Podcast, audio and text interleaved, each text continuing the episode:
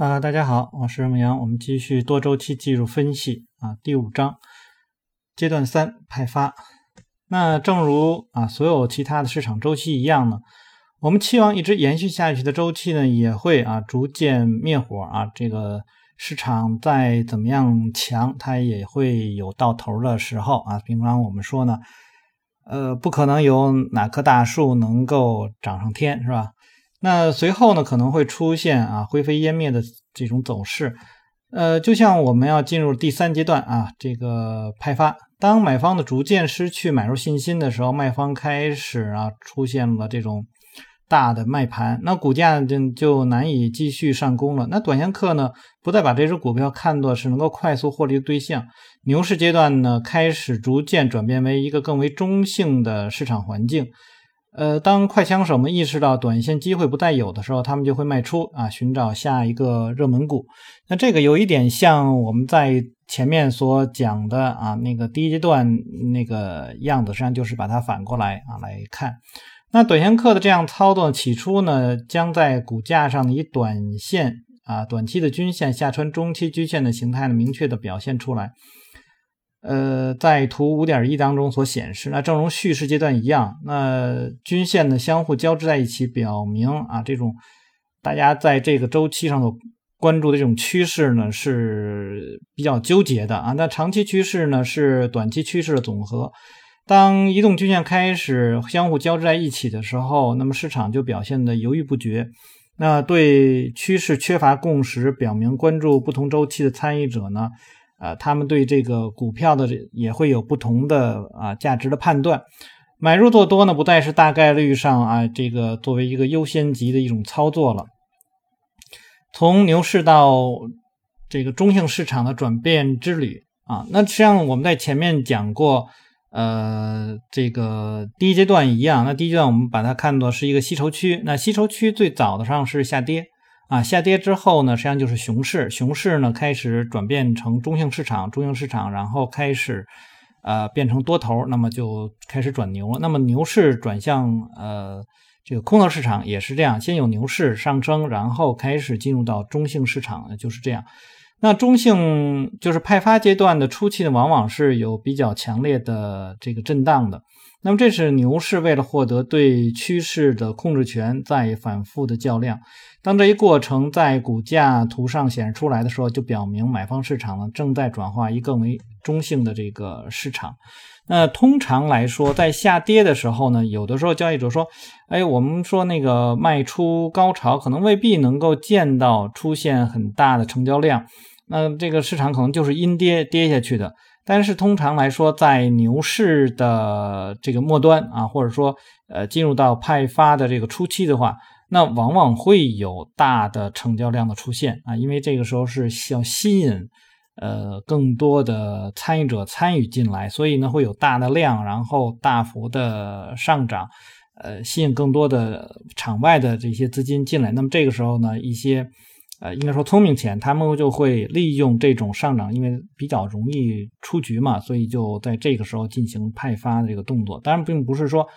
出现了买入高潮，然后市场就会下跌啊，不是这样去理解的，而是说我们要去看待它后续的一个过程啊。那可能对于一些买入高潮之后，然后短期的一些交易者，他们可能也会啊采这个采取这种。获利了结的这样的动作，但是并不代表整个趋势就会走完啊。那我们来看到呢，说当这一过程，就刚才说的这种啊震荡的这个过程加剧的话，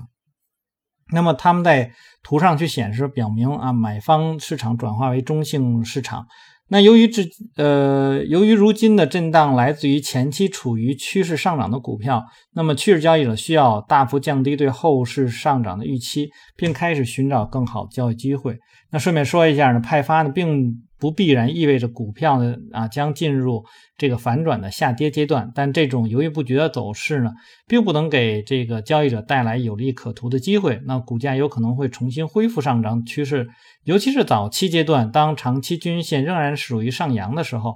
呃，但是对于啊处于派发阶段股票呢，更为常见的情况是振幅啊收窄，然后呃趋势获利的机会越来越渺茫。那所以呢，在这个图当中。呃五点二这张图当中，我们可以看到啊，就是这种情况。那么它这里面讲的是什么？实际上在微 Q 方法当中，呃，前面说的一种就是啊上涨之后，然后出现的这个横盘可能是再吸筹啊。那么呃，所以他就说呢，这个派发并不意味着就是要反转。那有的时候呢，呃，这个真的是在高位了，那么就意味着是反转啊。那么这个大家可能在当时来讲呢，可能非常难以区分出来。它这里面更多讲的是一些短线交易者，因为他们要的是效率啊，就是资金的周转率。所以当出现市场从流很流畅的上升的走势当中，一旦进入到停顿，然后。那么他们不参与这个再吸筹的过程，他们等到这个再吸筹结束以后啊，重新上涨的时候，他们可能会再回来，呃，所以在这个过程当中，往往呃比较多的是获利了结的一些资金在动，就是他们属于这一部分，但并不是那种聪明钱主力的那个聪明钱，他们一定要呃出局，然后而导致整个的市场进入派发阶段。呃，也有可能会我们以前说的换庄啊，或者说呃，可能大家做一些换手的这个过程，那么可能后面后期还会继续的拉升啊，所以呃，不要这个太早的对这个市场进行一个趋势转向的一个判断啊。那尽管激进的交易者在波幅有限的市场仍然能够获利，趋势交易者呢仍会感觉到当市场缺乏啊一以贯之的单边走势的时候，他们就会沮丧，因为。很多人的那个心态来说呢，就是他们就希望快，赶快，赶快，赶快，这个这个能够能够赚钱。所以我们可以看到，像欧奈尔那个那派的交易者，他们都会就说上涨的这个过程，如果上涨我突破了以后啊上涨，然后在很短的时间里头没有达到百分之二十的收益，那我就赶快赶快离场了，那我就不会在这里面再去跟他去耗了，因为表明这个市场当下的这个走势并不是很强。啊，就会有这样的交易者，所以他们会很很很激进，然后呢，呃，就是利用啊，就是说我可以利用小的风险，然后小的获利，啊，就是不断不断在市场当中去操作，然后，呃，如果说我碰到了一个就是快速拉升的这个走势，很短的时间超过了，比如百分之三十、百分之四十，那么他说，哎，我那我可能留八周，是吧？那我留八周的话，就意味着后面可能还有更多的。这个利润空间能让我在这个市场追随这个市场。如果真的形成了一个长期趋势的话，可能它也未必在八周就离场。那么，比如说有更多的这个利好的这个信息啊，然后也没有出现什么派发，它继续的等。所以，呃，那样的一两只股票的收益，可能就会给它的整体资金带来一个非常大的这个。这个增幅啊，所以很多趋势交易者他们都是利用这样的方式，就是前面你看他总是快进快出，快进快出，哎，一旦让他抓到了一个大的机会，然后他就留在那个市场当中了啊，就是就是这样啊，就是这样去做。那实际上，呃，很多时候也并不是说他们对于未来有多么高的那种预测能力啊，而是说我就依据着这样的一种交易模式啊，在这个市场当中去做的，呃。那他这里面也提到了，他说，因为如果不是快进快出的话，那么这个资金占用资金，这样就是他们不愿意去承担这样的一个时间上的一个成本啊。因为其他好多股票呢，还有这样的机会。呃，坦白的讲呢，与趋势滞涨的股票那种令人沮丧的经历相比，那持线往往会是一个更好的选择啊。现金在手呢，那你就可以这个等待合适的机会啊，到了该出手的时候呢，你就再出手；看不清的时候呢，就就不做啊，就是这样。对于许多投资者来说呢，派发阶段可谓是一个让人备受煎熬的时期。利好消息、拆股、调高这个评级一经发布，第一反应那么就是买入。然而这些基本面的变化呢，收效甚微啊。上冲的这个尝试受到来自减仓中的卖方的这种抛盘的阻力，他们会很高兴的把股票转手给在这个阶段买入的人。那么利好的消息呢，经常出现在这股价的顶部。此时呢，股票已经是经历了一大波的上涨了，那谁谁还会买呢？在股价暴涨之后，借利好出货，那来讲呢，这个过程我们就会知道啊，就是买的不如卖的精啊，就是我们也说利好出尽是利空啊，就是在这样的一个过程当中会出现了。那在股票派发的过程中呢，随着股价开始震荡，成交量呢大于上升。呃，趋势后期时的成交量，那么放量滞涨就是派发的一个典型的标志。那在微客户方法当中叫做努力无结果啊，就是我们经常会看到很大的这个量，然后呢，那个小阴线挂着小阴线、小阳线啊这种情况。那如果前面有买入高潮，那这个时候再出现这个这种情况，那可能虽然它在创新高，但是创新高的力度非常的小，或者说根本就没有创新高啊。然后呢，这一波下来之后再出现上涨或者是无需求的话，或者说冲高回落啊这种情况出现。那就表示需求啊，主要的这种需求方对于市场上涨呢，根本就没有什么想法了。那你你就想想，这个时候谁啊更有可能能够占据市场的主动权那通常来讲就是空头啊。虽然你没有看到大阴线，但是呢，这些信息已经告诉我们，市场已有可能已经到头了。好，要知道股价的顶部啊形成通常比底部呢形成花的这个时间短啊。那么我们也经常会看到尖顶的那种。走势图就帐篷型的那种走势图，那常常会有假摔套住了在早期卖空的卖这个做空的卖方，然后他们不得不进行空头回购，这样加强了股票在这一段的中性属性。那股价出现了呃上下波动，一直持续到买方失去了信心，或者是资金啊继续买入。那么，在这个它的派发的这个中期到这个早期到中期呢，长期均线可能一直是上扬的。那上升的均线呢，总体表明呢，市场呃这这种犹豫不决，长线买家啊可能仍然在场内啊，因为呃这个时候就是我们平常所说的，就是我们虽然可能会用指标啊，比如均线进行选股，然后进行买入，但是卖出的时候往往会。不太看重均线的这个情况。那我们之前所学到那个笑牛熊啊，那里面实际上也都讲了这样的概念，就是走着走着走着，我们就完全依靠着价格自然而然的这种形成的阻力啊和支撑啊这些信息来进行买卖了，而不是说利用那个缓慢的均线。呃，这个实际上也是很多做量化的交易者他们可能太过重于依赖指标了，然后。呃，他们会觉得啊，这样或那样会有问题。那我在这里面再说一下，就是指标我们会去用，但是呢，指标呢是作为一个就是效提升效率的一个工具啊，比如它能够帮助我们快速的去选择一些股票，但是在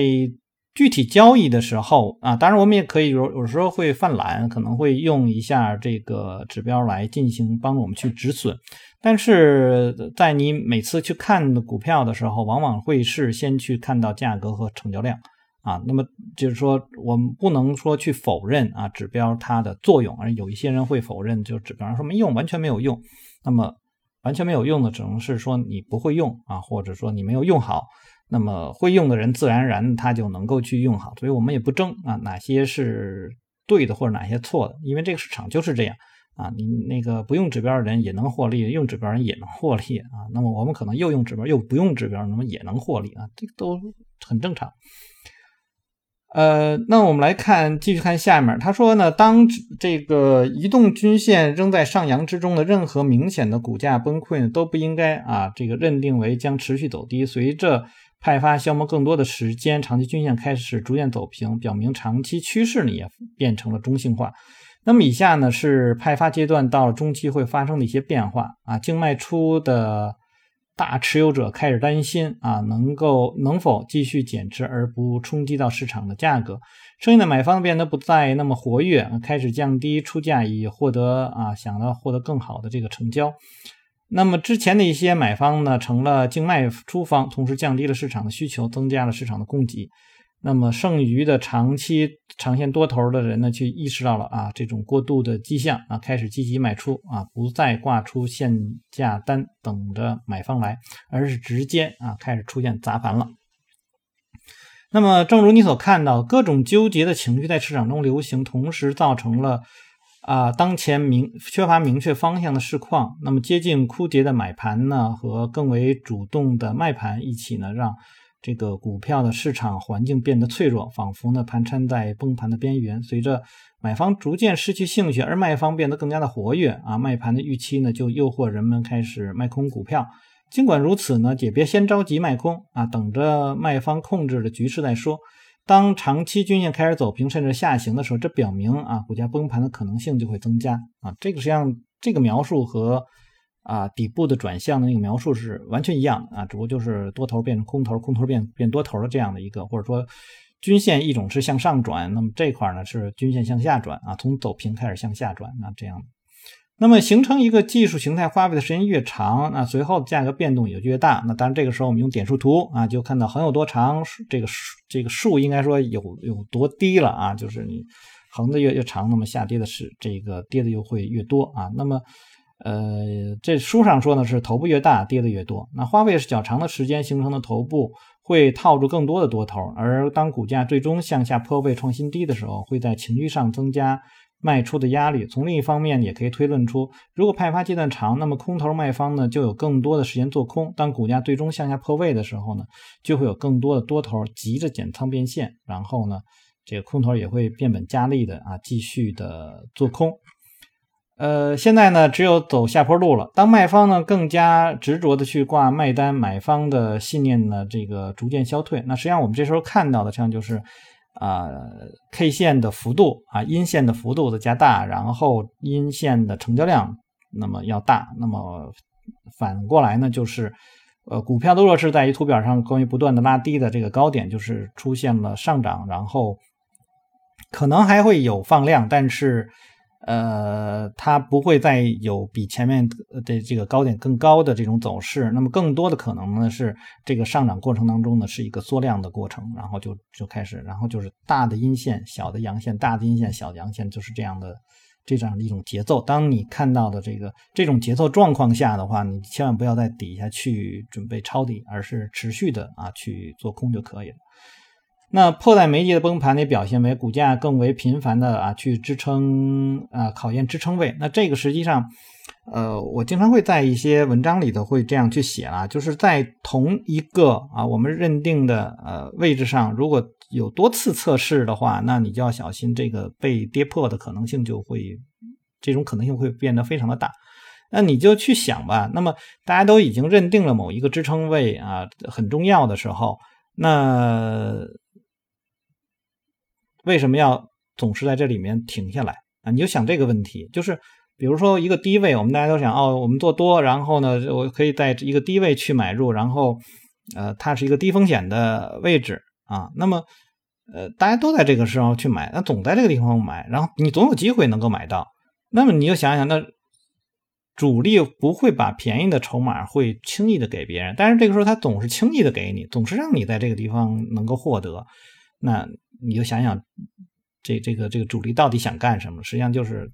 他就是不想拉升，然后他更那不想拉升的概念是什么？那就想想想往往下走啊。实际上他就是想更多的一种出现一种抛盘，所以在这个时候他是会有源源不断的这个资金会会给你啊。然后你你想买方在这个地方啊吃到的越多，那么被套的就会越多。啊，所以就迫使空头卖方更加凶猛的挂出抛盘啊，来去呃这个下退啊尚存的买方，所以它能让价格会跌到更多啊。那么在这个阶段，这个支撑位上任何反弹都会受到这个价格越来越低的抛压啊，直至这个买方呢干脆撒手不管。那么第一波呢恐慌性的抛售可能即将上演，股票呢也就进入了第四阶段啊下跌啊，所以在。我们平常去看的话，大家也会去去比较哪一个是主动，就是上涨是主动还是下跌是主动啊？那么上涨主动的话，那么应该说啊，在上升趋势当中，上升的持续的时间又越长，然后它的幅度要也要越高；而在下跌的过程当中呢，那么应该下跌的时间越越长，然后下跌的幅度就越高。那在上升的过程当中，下跌的幅度会短，下跌的时间会这个可。这个这个会比较短，而在这个下跌过程当中，上升的这个时间会短，那么上升的幅度也会短啊。这个就是短的都是在去反馈那个长的那个过程，所以你看趋势的时候，你是这样去看的话，你就知道哪一个是主动的，那么你就朝那个主动的方向去做就可以了啊。所以在做交易的时候，我觉得难点实际上不是说刚才我们说的这些模型上的这个理论上的这个东西是。呃，比较简单的，但是到了真正市场当中，因为它是一个不断不断出现的，它不是说哎一下就那个高点能够确认啊。我们会经常说到某一个高点，那么实际上你它只有回落的时候，你才能确认那个高点。所以在而在当时的话，你根本就无法知道它那个地方是不是一个高点。那这个时候大家就会产生很多幻觉，就是就是很多人就会会会会想了要预测啊，怎么怎么样的，或者怎么或者说其他的一些想法就会出来，所以这就导致了它的操作呢和最初的那种理论模型呢就会有差异。那再有一个呢，就是理论模型通常是比较简单的，而价格呢，因为可能比挂着小阴线、小阳线呐什么之类的，那这些有还有一些杂波呀，然后突然上去了又回来了，突然下去了又回来了，这些杂波去干扰，所以导致呢，你对那个呃理论模型呢，就是如果啊不是非常非常清晰的话，那么就会混淆，一旦混淆的话呢，做错这个方向就可能会做错。好，那我们就先把第五章就。结束了啊！大家如果喜欢我读书的话，希望订阅、分享、按赞以及关注牧羊交易。有什么要聊的，也可以在下面留言。我们下次再见。